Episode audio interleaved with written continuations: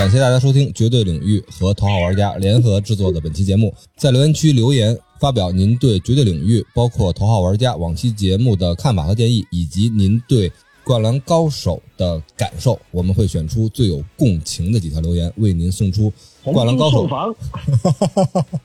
送出灌篮高手的原画集。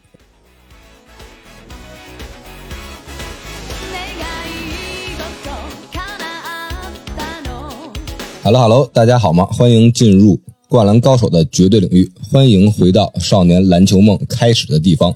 我是一七八 神奈川县组织后卫红猪。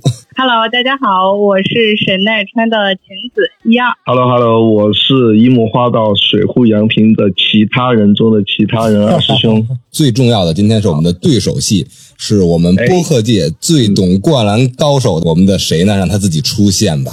大家好，大家好，这是好好奇怪这个出场啊！我是来自淘玩家的和平里井上雄彦，欢迎欢迎欢迎欢迎欢迎欢迎欢迎欢迎！是吧？肯定没想到吧？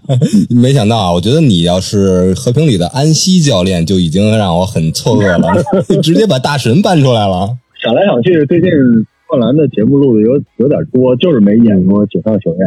而且你刚才那个想法特别好，就咱们不再聊那个电影里那点东西了，对吧？你要是没看过，你可能也对这话题不感兴趣；但如果你看过，你也不想我们再重复那点东西，对吧？没错，你就聊点别人不聊的东西。确实是这次四二零一在国内上映之后，我们的各大有台都陆续了在各大平台都完全的刷屏了，特别是我们的罗哥，之前在他《头号玩家》里面就有过。专栏的一直连载着，也是连载啊，《灌篮高手》。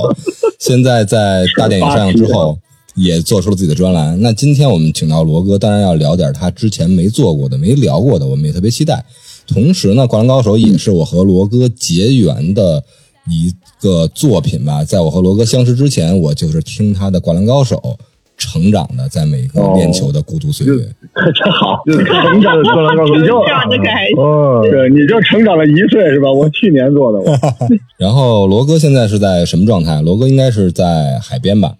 是在对阿亚娜在参加这边声量的一活动，然后暴露了六七场节目，但是还是特别期待跟你们录这个，嗯，因为感觉不太一样。因为今天在这边录的节目里面也有跟灌篮有关的，但是有那么一点点讨厌自己。我觉得红中能理解啊，就是啊，大家说哎聊灌篮找老罗，就是我觉得我们是不配。给自己冠以一个标签，说我特别懂什么之类的。其实，井上雄彦他也是这种类型的人。就是在这个电影出来之前，有人采访井上雄彦，就说现在你这个呃《灌篮高手》是很多人的青春啊，很多人就是拿你这里面很多金句，但井上是非常不以为然。嗯，而我只是画了一个漫画，就你们去解读，其实是。呃，过度解读那是你的想法，但是我自己在一开始没有想这么多。其实别人的态度就是我不想吃这个流量。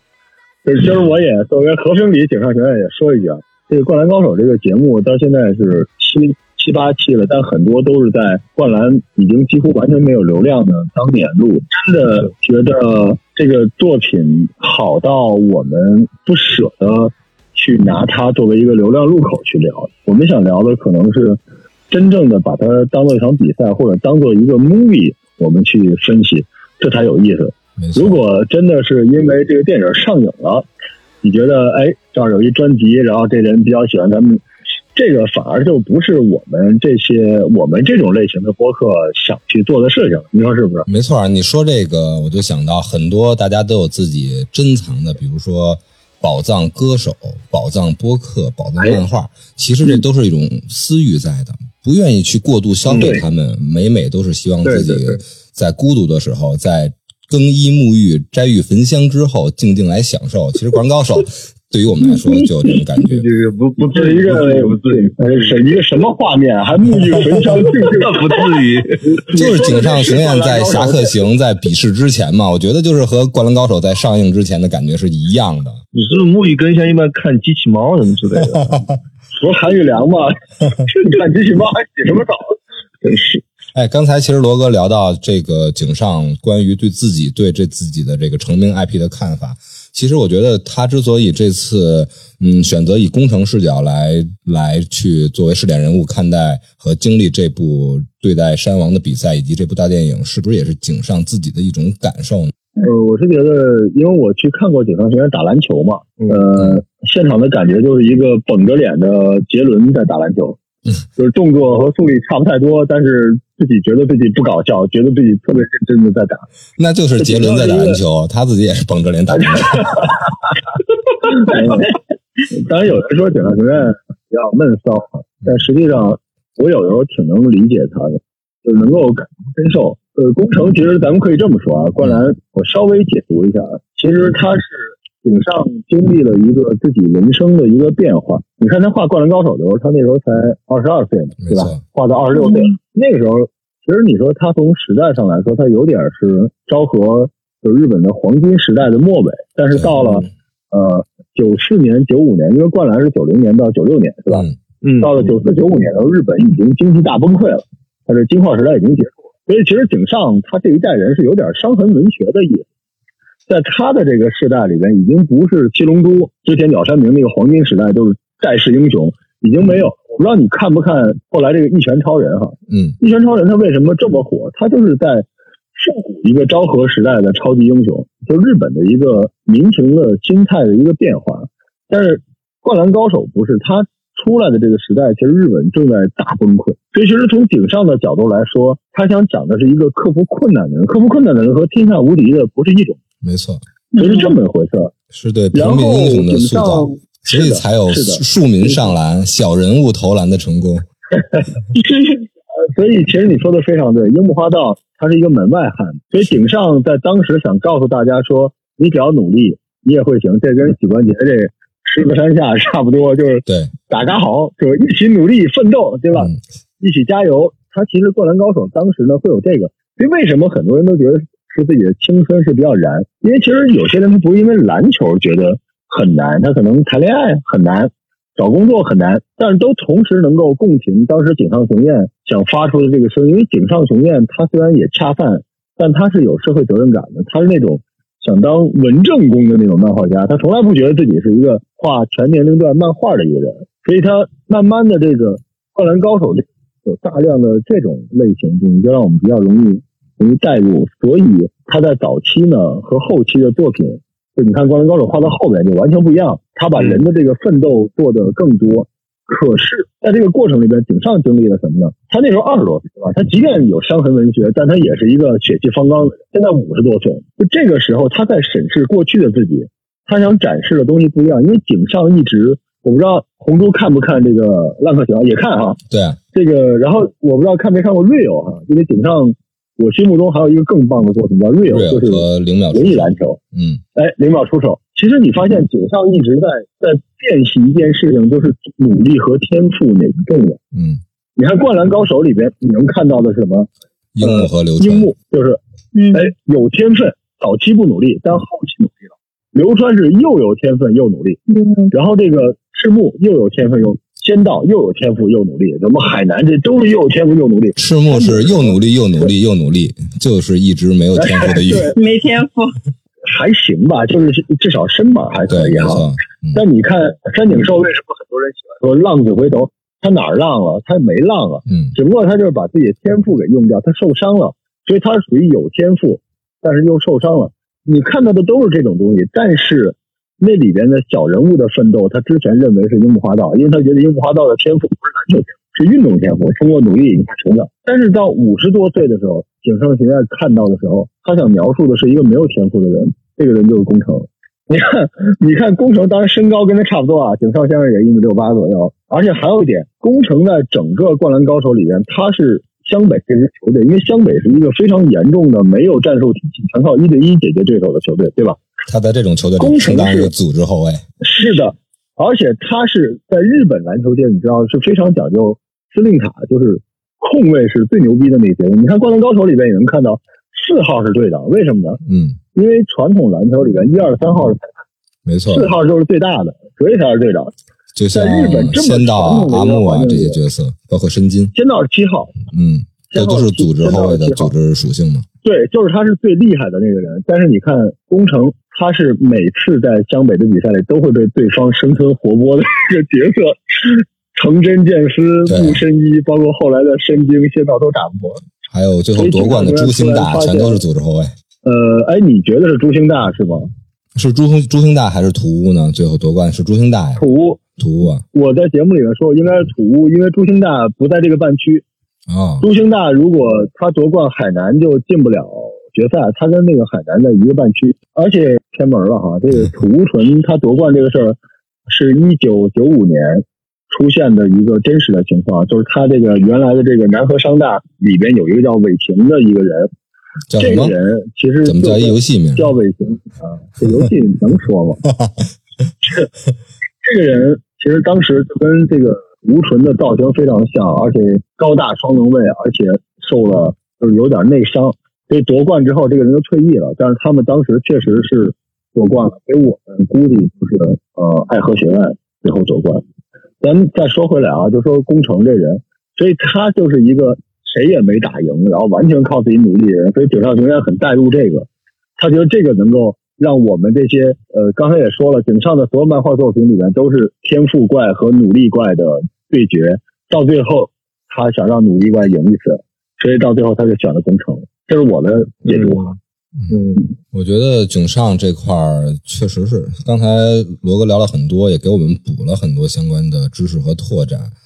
在想想那个时代，他在出了一些日本的所谓的篮球高手，但是也都是民间的高手，虽然掀起了他们心目中的一段梦想，但其实，在亚洲上，中国还是他们心目中的大魔王，对 NBA 他们有一种遥远的幻想。但经过井上老师的创作，加上他自己实现的这个 SD 的这个奖学金嘛，然后确实到现在 NBA 出现了两个日本的超级巨星，而且在昨天公布的今呃明年的菲律宾的篮球世界杯上，整个八个分组里边第七档，中国队是第六档的种子队，第七档的亚洲代表就是日本队，全亚洲也只有三支，还有一支就是伊朗队。所以井上老师的成功啊，不仅体现在漫画界，体现在我们的童年，他对日本的整个篮球和青年的成长确实发挥了很大的作用。对他的角色变了，他原来就是一个漫画家，但是他你看他最近这十年其实都在忙日本篮球的事情，他现在认为自己是日本篮球很重要的一部分，他也是这么操作的，所以也挺破圈的。而且日本这个挺邪门的，你看之前足球小将。嗯，你能想象吗？日本队大空翼能打赢德国，结果你看人世界杯就把德国给干了。没错。嗯，就是就是就是就是，嗯，今年世界杯我们一起看了也是厉害。看了整个的小组赛，包括出现的第一轮，打下来，二师兄最喜欢的队 就是日本队。是啊，这个是好看呀，很燃啊，特特别燃啊，嗯，真的是，而且而且现在日本队那个球可不是那种刺客型的防守反击，那嗯，真的是对攻啊，对吧？嗯他他甚至有一度有那种碾压的感觉了都。而且真出球星啊！现在英超最牛逼的球星不再是韩国的孙兴民了，而是日本的日本队的。不聊足球了啊，接着聊回刚才咱们的这个话题。刚才罗哥讲，嗯，他是怎么去理解井上老师以工程为视角来拍这种拍这部《The First Slam Dunk》的？但如果我们打开一下脑洞啊，聊点罗哥在其他的灌篮节目里面不聊的，如果选择其他的角色，你倾向于是选择谁能更好的来展示二十七年过后的灌篮高手的重映，而且给大家想象一下会是什么效果呢？五个人，五嗯，你说马，对吧你？说还是这剧情是吧？对，还是这剧情，还是这个剧情是吧？其实我更想看的是赤木刚宪，为什么呢？很很奇怪哈。嗯我我我之前看灌篮，我就觉得赤木刚宪的视角有点长兄如父吧，他就像这个球队的父亲。你看他对宫城、对三井、对赤木、对樱木、对流川都有点像父亲那样，他有点父权的那种威严。嗯嗯所以赤木是无敌的。你看之前他几次湘北出问题，要不就是赤木受伤了。对吧？要不就是脸被打破了，训练赛。对他到最后的那个动摇是让我特别特别感动的一块，因为我我也是岁数大了，你知道，我突然觉得人是可以动摇的，是可以认输的。很正常的。就是呃，赤木刚宪在之前的那个漫画版里边，最后一幕他不是打不过和田雅史，对，然后他就很迷茫，然后呃，鱼柱在他脑袋上削萝卜皮嘛，嗯嗯，对嗯说嗯你名场面，你可你可以像比目鱼一样，然后赤木最后就呐喊说：“我虽然可以输，但湘北不会输。”那一幕我当时看到的，我整个人都已经就是鸡皮疙瘩全都竖起来了。就嗯那个、那一幕是整个山王队的，因为你知道，嗯，这个这个怎么说呢？就我自己给自己的定位，在很多事情上我都是那个赤木，我是大猩猩赤木，我是那个当带头的那个人。嗯带头大哥吧，就是在很多公司啊项目里，但实际上我是很弱的。真心话，就是我是为了不让别人失望，为了给自己勇气，把自己逼到那个很强的那个那个位置之上。但是在这个漫画里边，你知道，在这个电影里边，它有一个重要的改编，可以剧透吗？这块？可以剧透了，嗯这都什么时候了？可以可以大家都聊得透透就了嗯。就是鱼柱没了，然后他改成了赤木趴在地上。当时他不是进攻犯规嘛，被没错和田给，然后他顶在地上，然后他身体里出现了一个小恶魔，黑色的，跟他说：“你是可以了，你有打不赢的人，你可以打不过他，你休息，你也可以放弃。”我不知道你们会不会有，但是我觉得每个人他都会有这么一个时刻，自己跟自己说：“要不就放弃吧。”因为总有你打不赢的人，总有翻不过的山。嗯，爬不上去的地方。那一幕真的让我非常非常的动容。那个因为什么？因为鱼柱削萝卜皮，其实当时是没有赤木的心理活动，而且赤木应该不会那么简单的就想到，既然你削了萝卜皮，我就要领悟，我要做比目鱼。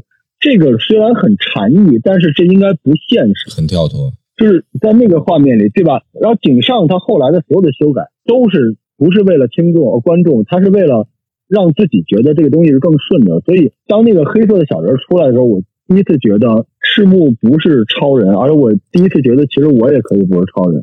是赤木就是原原本本他就是一个人，他再强，他再是队长，他再是金刚，他其实和我们都一样，我们也不可能成为那么一个无敌的存在。而且井上老师还原了这次的现场，作为一个内心的争斗和人格的拉扯，并不是出现一个突兀的鱼柱在这削萝卜皮，也很真实嘛。比赛之中，如果谁在这削萝卜皮，对吧？那就跟足球场里边跑出来的这个光珠跑一样，直接就拉走。自己心目中对鱼柱的，咱们俩其实都是在播客里边拉车的嘛，都有这种感觉。每个人都是需要这种过程，而且在赤木心中，如果没有出现呃一年级的这两个变态的双子星拉着神奈川的湘北打入全国大赛的话，那赤木大学就去学习了。他就会放，可能会去选择一个好的大学来去有一个好的席位，有一个好的选择。但是对于湘北篮球，他就没有希望了。可能在这一个期间，他的一生之计就只是鱼柱了。虽然说这次对反过来说，井上还原了更真实的篮球，把这场比赛原原本本的抛开了之前乱入的陵南和海南角色的戏码，但是相比原来那个漫画版呈现的那个削萝卜皮，确实是在我们心中一个特别禅意、难以忘怀的一个镜头。所以你看他这次他故意把一些情节删掉了，他想证明说我呢是可以做一场真正的篮球比赛的。但是之前在日本最大的差评就是说《灌篮高手》像足球小将一样，它不是真实的比赛。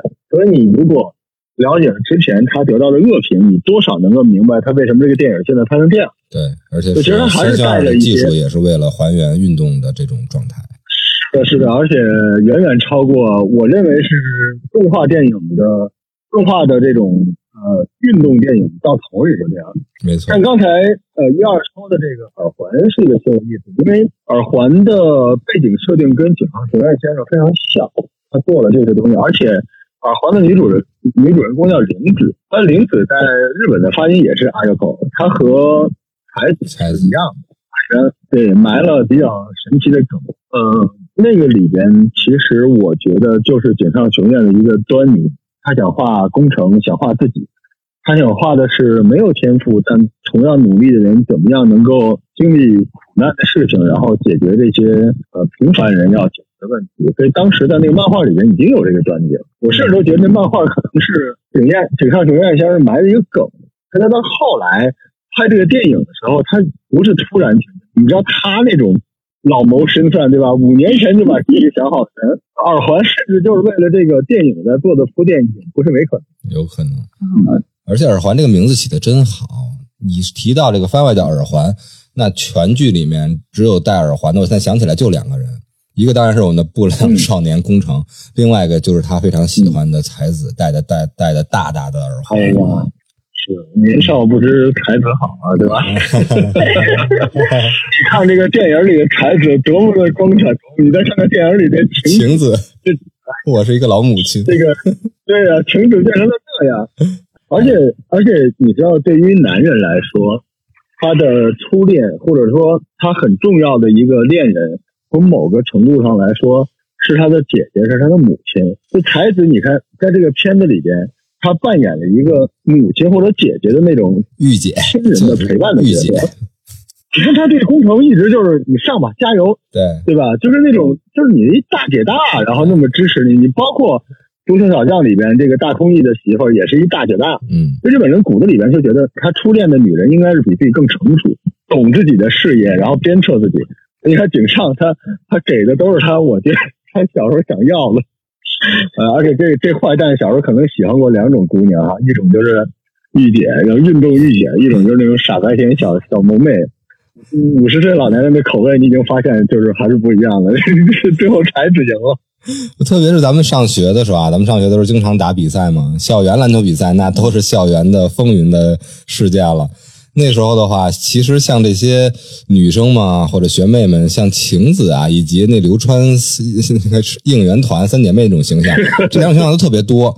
但其实真正最有魅力的就是才子的这种，又像姐姐，又像哥们儿。哎，你淘气，你在球场上耍宝，他过来叭拿扇子一敲，这种感觉独一份儿。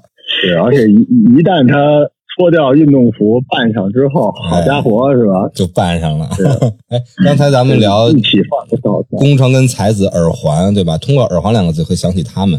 樱木的话，最代表他的是红发还是什么吗？天才的吗，天才，还有吗？AJ 一进川 那双球鞋，乔丹那时候还被还被 NBA 处罚呢，穿耐克进穿嘛，对吧？还得踢胶布呢。进川 AJ 一是八几年的时候，因为它颜色多了，超出了 NBA 要求的颜白色，所色以叫禁穿。，嗯，嗯，对，但是在呃井上雄彦画的这个时候，AJ 一完全不是一双这么厉害的鞋，尤其这个配色，所以他真的对时尚对这种东西有特别神奇的感觉，而且最神的就是。后来乔丹也认同了这个对这个人物的设计，出了经典的每年的最经典的 Bright 配色，就是黑红的对色差搭配。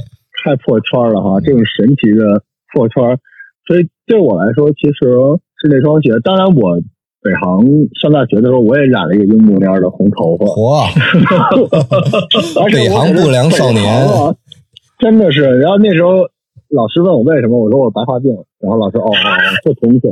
其实我就是染了一红头发，然后穿了一个十号。后来我们去打比赛的时候，居然有人也写着樱木，哎，我就觉得就特开心，个儿也差不多。北航双子星子健和老罗。这样，我们还真是前后脚，二三系的。嗯，然后樱木咱们聊完了，流川呢？最给你带来印象最冲击，嗯，瞌睡，口水是什么？口水还是瞌睡？口瞌睡，哦，鼻涕泡。印象最深刻不是他在赛场上的天资，我觉得这可能有一种创作的设定在。我对他最初的、最猛烈的印象还是那次湘北在比赛之前的最大的危机，然后三井带着他的天团们过来打架那次，然后扫帚打了 流川的头，是是，流川眼角的血，是那个画面对于我来说冲击特别大。什么意思？就是说我在篮球上我特别牛逼，我我谁也不服，没问题。但是我的球队受到影响，我不能比赛。你们就算场外再不良，再就是武力值碾压，但是你想把我从这个赛场上赶走，把我最爱的篮球从我手中拿掉，我不行，我拼死我要跟你干。这个对我的小时候的冲击特别大。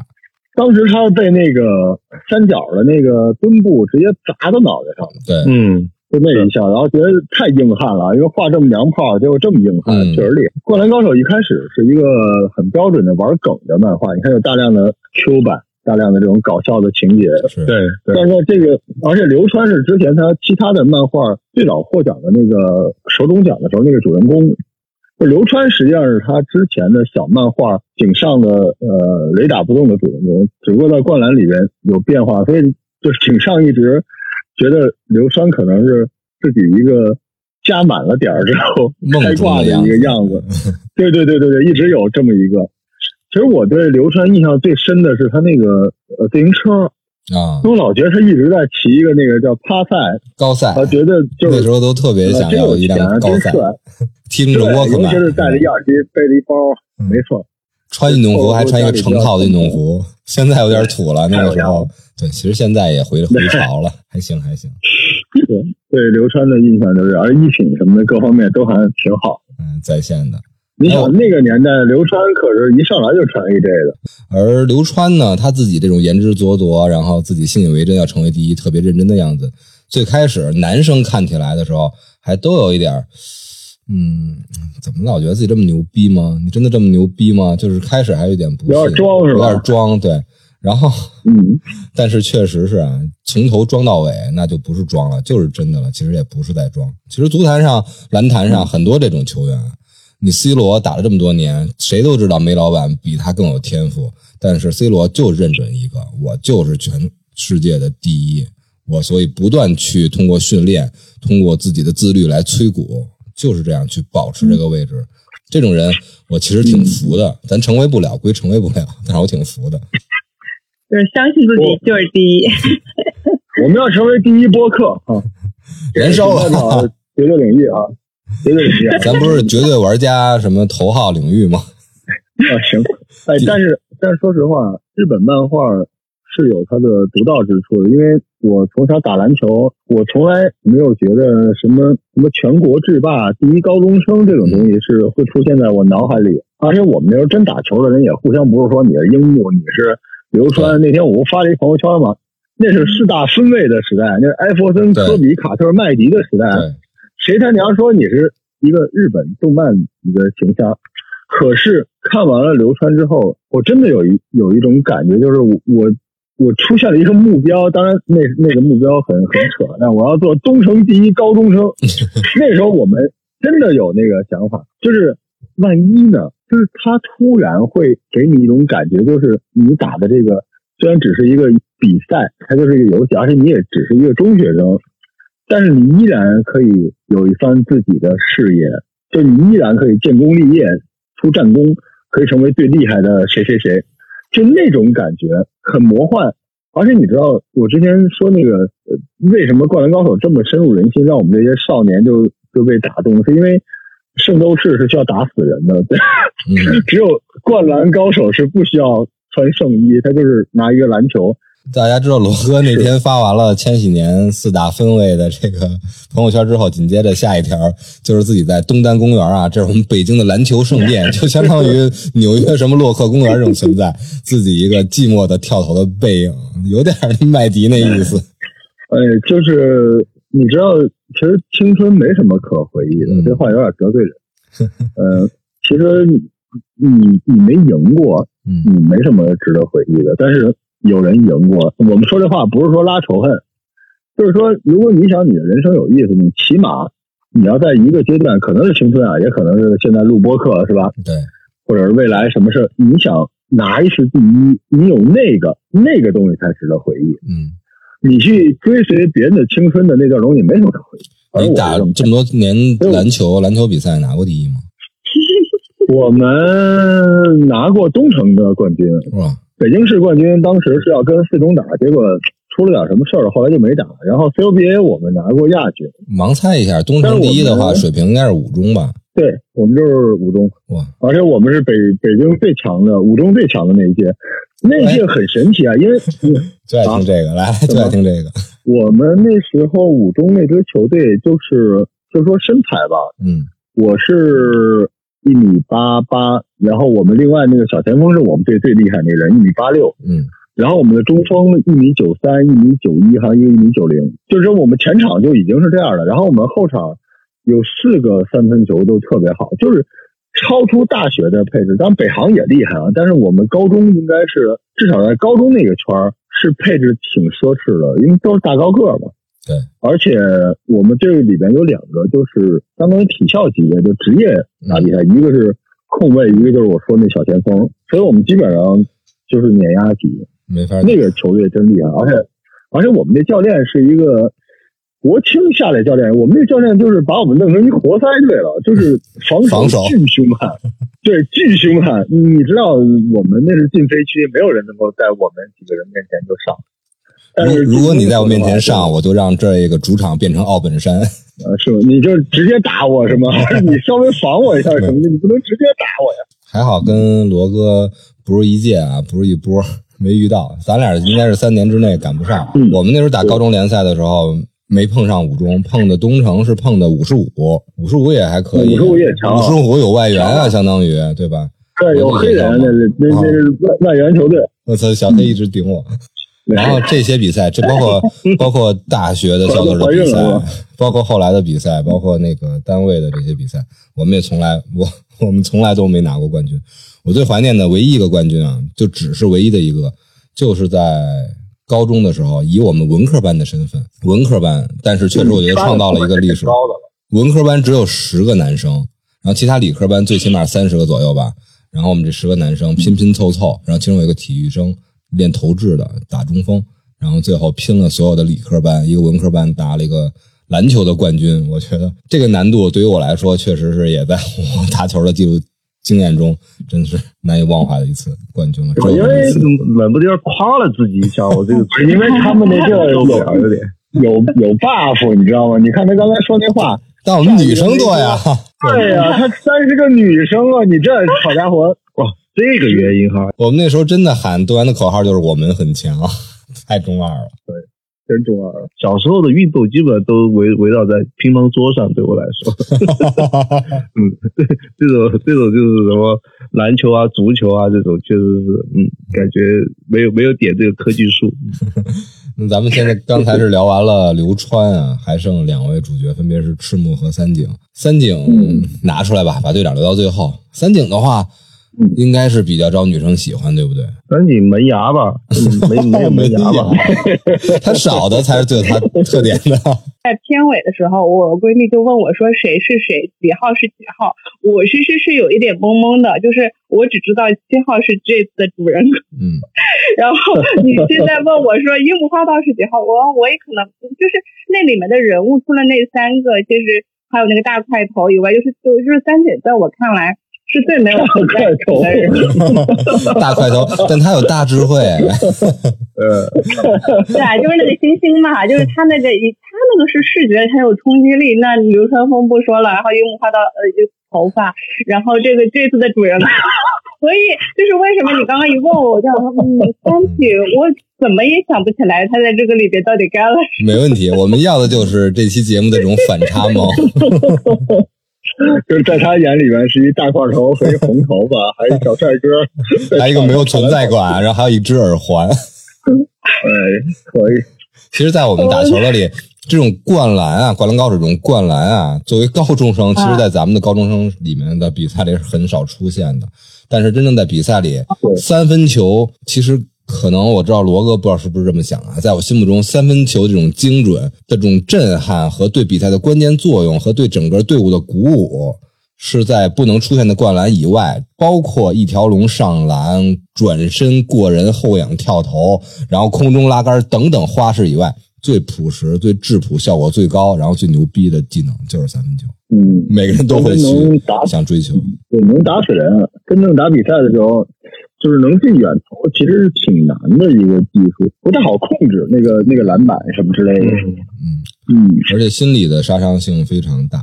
我对三井的印象啊，对最印象，现在我满眼的三井，当然了，首先都是他进完球自己那个自信的嘴角微微的上扬和那个标志性的我不行了，抛就是那个就对手的那个标准动作以外，满满的就是二师兄说的一句话：“我不行了”，充满了自己的对自己的质疑和自己的荒废，然后永远的那种我要倒了。喘息，然后跑着一边跑，马上下一秒都可能摔倒，然后要不然就是扶腿在那儿喘。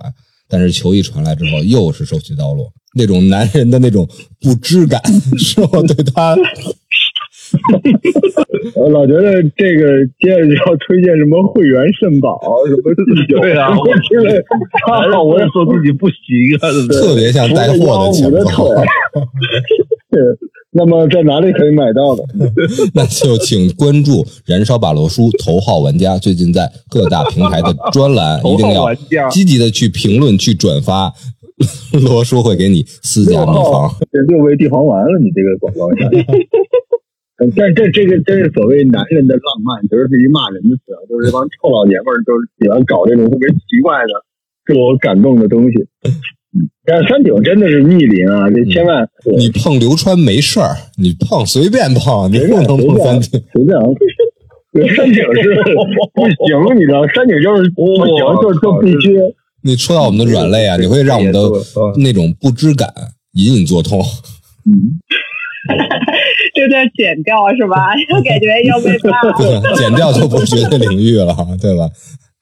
拍砖冲我来，拍砖冲我来留的啊那个罗叔对三井的话，是对不知感有共鸣，还是有更有自己感触的一个画面？我我是我我觉得他能够让我想起呃篮球比赛上的一些场景，嗯就人是可以突破自己极限的，而且红龙如果打篮球，你知道有的时候你会进入那个，当然这是黑子篮球的一个很羞耻的一个说法，叫 “boom” 领域。对，对你手感真正来的时候，是一个特别恐怖的事情，就是谁也无法阻挡你。呃，山顶在这个麦迪时刻这我知道，三大领域嘛，是的，这个刚才说的黑色的里面的领域是吧？然后那个网球王子刚才提到了手冢国光的领域，手冢国光。对，还有新世纪福音战士，呃，然后错差播客绝对领域，哎，这烂梗王啊，真的是这但是山井其实在他整个的比赛里面，呃，说实话就爆种了两次，嗯。一次是跟襄阳，一次就是跟山王。其实中间那些无论海南啊、陵南啊，其实都没有爆种。嗯他这个挺真实的，因为你想，他差不多就是五六场比赛里边就爆种了两场，没错这，还是比较合理的。但是嗯，神经刀会让我，们三想到那个，而且那个暴种是非常非常无解暴走，真的有这个这种人，就是他可能，你像我们北航当时有两个投手，嗯这两个投手都是神经刀。一般来说，我们的战术其实当时很焦灼，我们才上三分的射手。正常情况下，我们是要造杀伤、攻击篮筐。但是三分射手，我们教练真的就是跟他说，大家给他做球，让他投三个，有就继续，没有就换下来换另外一把刀。有就一直有是吧？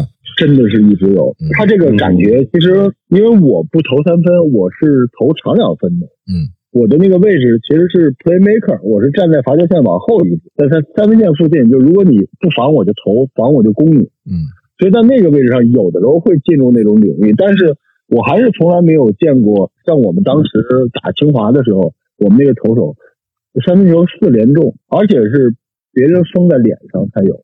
所以我特别明白三井当时的那种感觉，只不过他后来的这个跌跌撞撞，其实就是你的体力极限。我觉得红叔，你如果打过那种特别呃，最后都是拼的，都是意志品质那种比赛，你说的是？意志品质，没错，下场就死，这个死就死也要拼到最后，就是经常跳起来都是摔下来，嗯对吧？嗯，但是那种情况下，有时候会出那种特别神奇的状态，就是你你不知道那个状态是从哪儿来的，但是你会有一下跳的很高，或者有一个动作就非常非常的顺。就山顶总会让我有那种读秒的感觉，就是我们有一次打比赛也遇到那种情况，就你你感受不到周围，然后你觉得也没有人在防你，然后就接球落地转身过掉它，然后再把球扔出去，都能听见自己的那个呼吸的声音。嗯然后就听着那个篮球进到那个篮网，三井不也说过吗？说那个涮网的声音会让我清醒，对，那个那个感觉是我一下子就长一。下就高潮所以。这个还真的是，就是他会，其实他是很，就是男人总会有那个一次拼搏，就是你总会有一个特别绽放的时刻。然后三井就是等于把这个石头给给放在灌篮里面就出来了。井上用他的手告诉自己说，你会有那个时刻，即便你曾经摔倒过，但是你还是只要你足够努力，还会给你那一下的。我觉得那个就挺打动人。真正爽的状态，其实就是望所有这些状态全望去，就像你说的，能听见涮涮网的声音，能听见自己喘息的声音，然后每一个动作就像是樱木的那种感觉，一种野兽的感觉，不需要你去想，完全都是下意识的用身体对方这样从这边切过来，你就是一个胯下；从这边切过来，你就是一个转身，那种感觉特别少。现在我聊起那种感觉，还就我就已经微微发汗了。没想到在这个年纪啊，想起那个时候还那么爽。对我来说，《灌篮高手》不是一个漫画或者一个比赛，它可能就是因为它来的太早了。它来的时候，赤木面对的每一个篮板封盖的那些问题，或者他逾越不过的和田牙齿的那只手，嗯。就一直跟着我长大，所以到最后，他就幻化成，比如说事业中你不得不去提的那杯酒，敬酒的那只手，然后你去讨厌领导或者同事，但你必须要告诉他们没问题，然后你对回家之前跟你家人爱人说放心，我都能搞定，就是他就是一个那个，因为。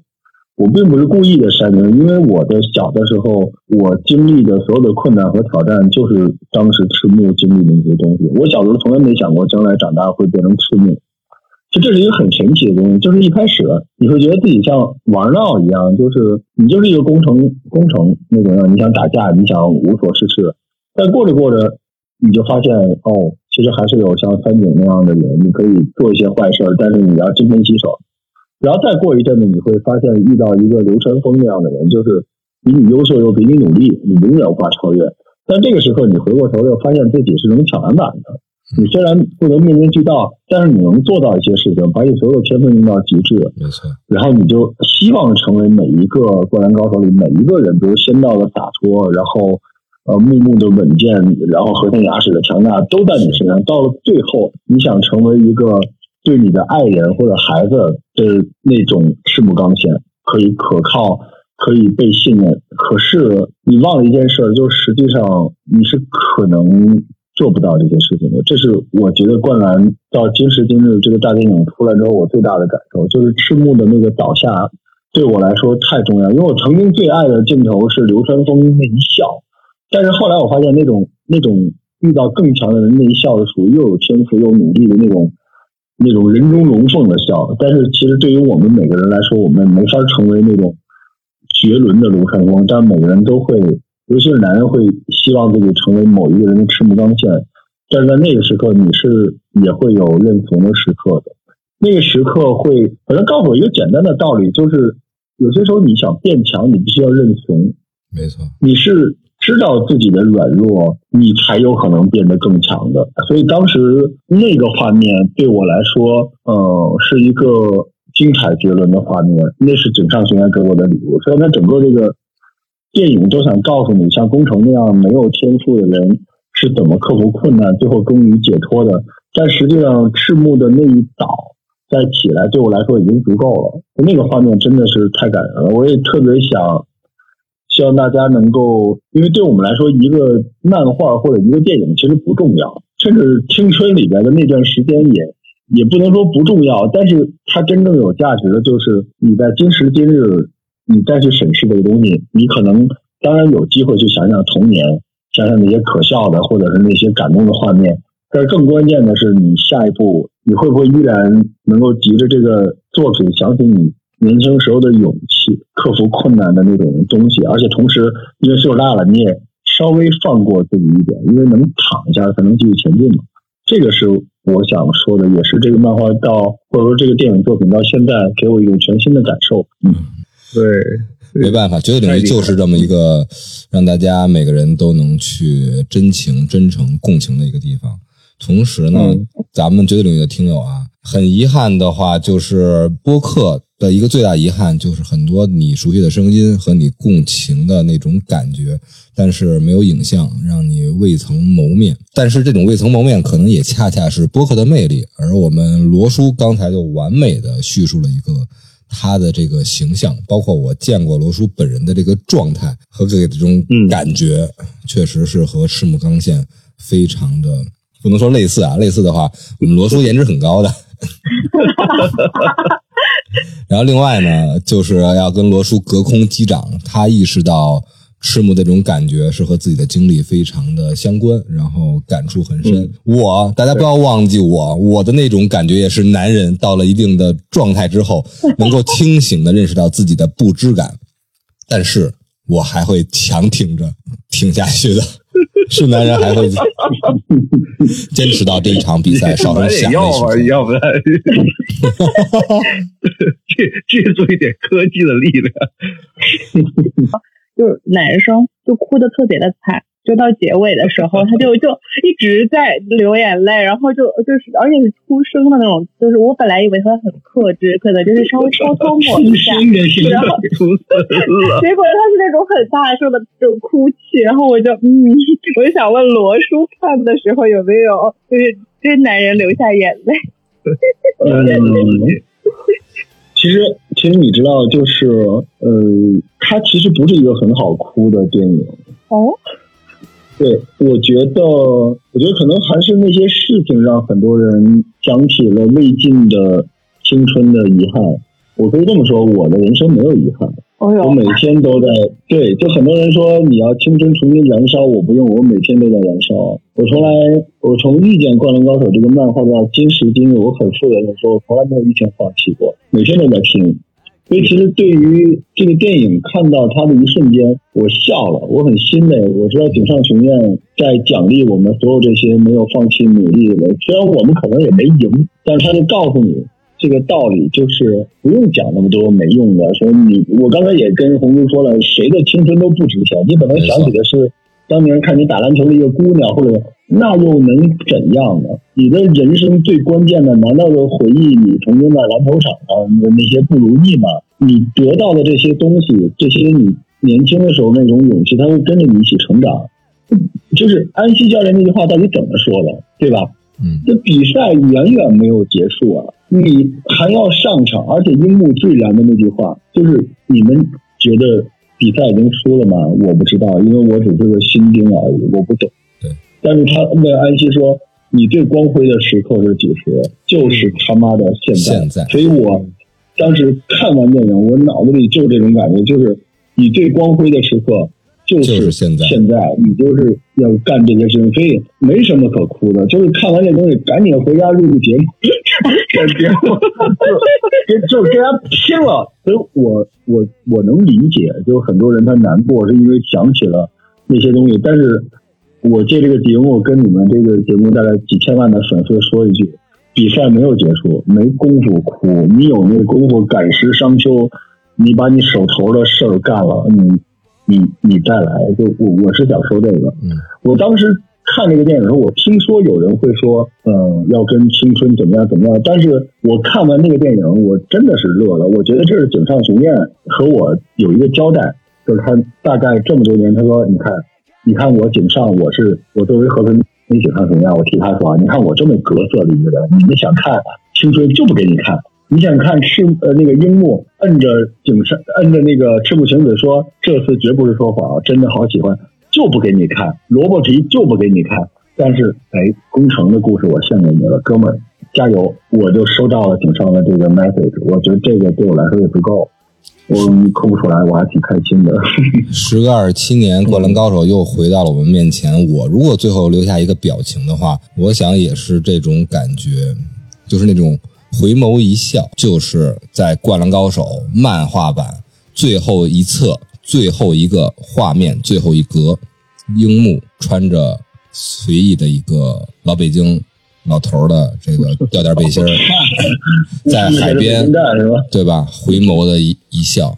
哎，今天我碰到能删的了哈，我删一块儿去了。我们嗯，当 然我删的好了。还是罗叔啊，我也希望罗燃烧吧罗叔永远可以像他的这个 ID 一样，继续的燃烧下去。也希望永远不要出现那个 ID 熄火吧罗叔，可以吗？罗叔，熄火！我靠，你真的是我图什么呀？我真是。